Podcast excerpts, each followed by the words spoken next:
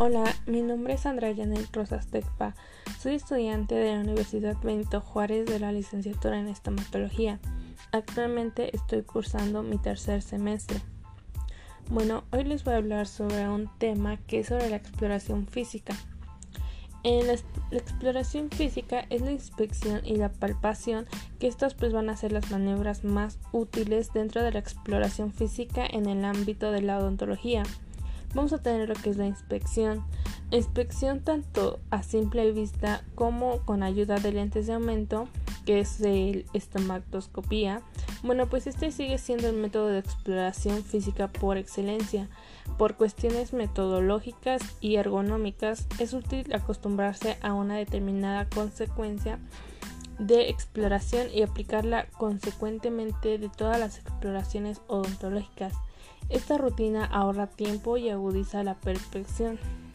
Este solo es capaz de detectar alteraciones mínimas de la mucosa la persona que se conoce el aspecto normal de la mucosa y solo la persona que conoce la multitud de variantes anatómicas normales existentes en la cavidad oral es capaz de distinguirlas de alteraciones patológicas.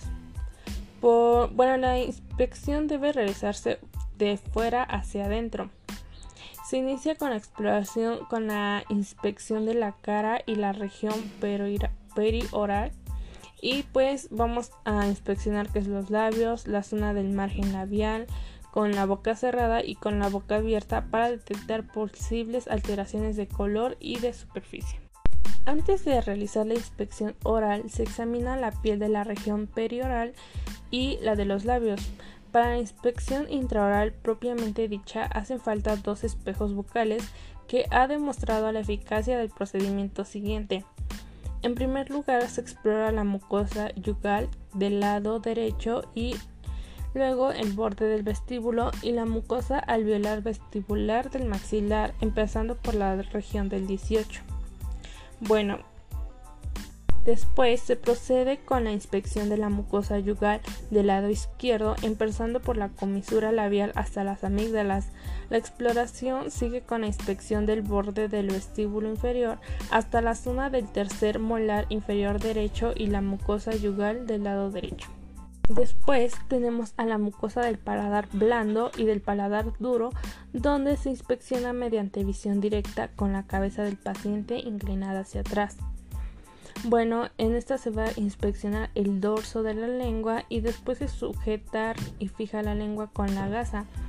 Se exploran los bordes y la base de la lengua después de pedir al paciente que toque con la punta de la lengua el canino superior izquierdo o derecho. Esta maniobra nos va a permitir explorar simultáneamente el suelo de la boca. La fijación de la lengua con una gasa va a facilitar una buena inspección. La inspección de una alteración patológica proporciona sobre todo información relativa a la localización, la forma, el color, el estado de la superficie y la disposición de la lesión. Todos estos datos nos van a contribuir al diagnóstico del tipo de alteración que tenga el paciente.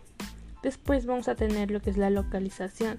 Esta pues es para determinar la alteración que es útil desde el punto de vista diagnóstico, ya que algunas patologías de la mucosa se localizan preferentemente en determinadas áreas, por ejemplo los mucoleses son más frecuentes en el labio inferior que en el paladar y al contrario el paladar es una localización más habitual de tumores de glándulas salivales que el inferior del labio.